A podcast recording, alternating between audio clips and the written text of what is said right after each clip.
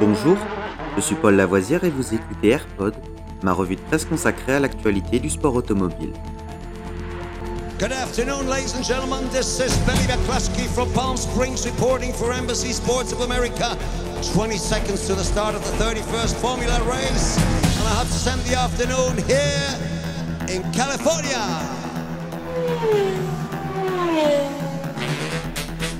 AirPod, c'est toute l'info et rien que l'info. Un édito des meilleures sources au cœur du sport automobile.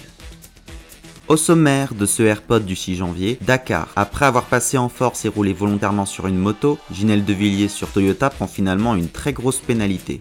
Formule 1, l'équipe Mercedes perd un grand sponsor. Et WRC, présentation de la saison 2022 à Salzbourg en Autriche le 15 janvier. La vidéo avait enflammé la toile avant-hier. Il faut dire que voir le Toyota passer en force et rouler volontairement sur cette moto avait de quoi choquer.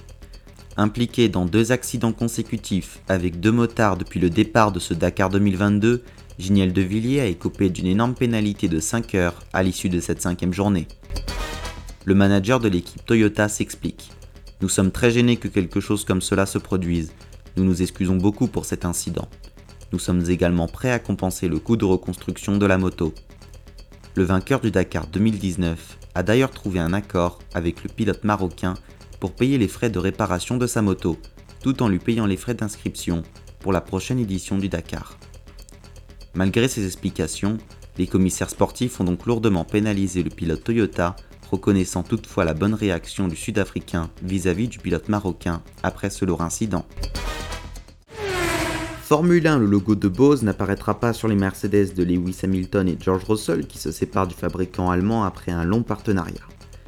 Le moment le plus célèbre de ce partenariat restera celui qui s'est déroulé lors du Grand Prix d'Arabie Saoudite 2021, lorsque le directeur d'équipe Toto Wolff a jeté son casque après le contact entre Verstappen et Hamilton, ce qui a rendu furieux le manager autrichien.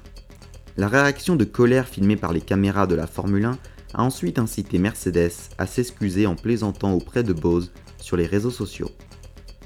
L'épisode de Jeddah n'a toutefois rien à voir avec la décision de l'entreprise de ne plus sponsoriser Mercedes.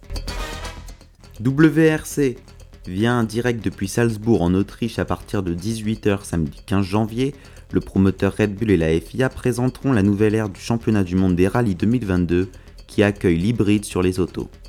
Ce moment placé quelques jours avant le début des reconnaissances de la première manche du rallye WRC Monte Carlo sera l'occasion de faire le point sur les effectifs engagés en 2022, mais aussi de découvrir les couleurs des nouvelles rallyes 1 et leur aspect définitif.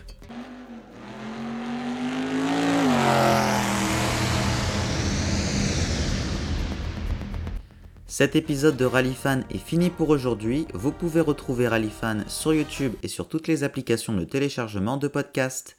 N'hésitez pas à vous abonner.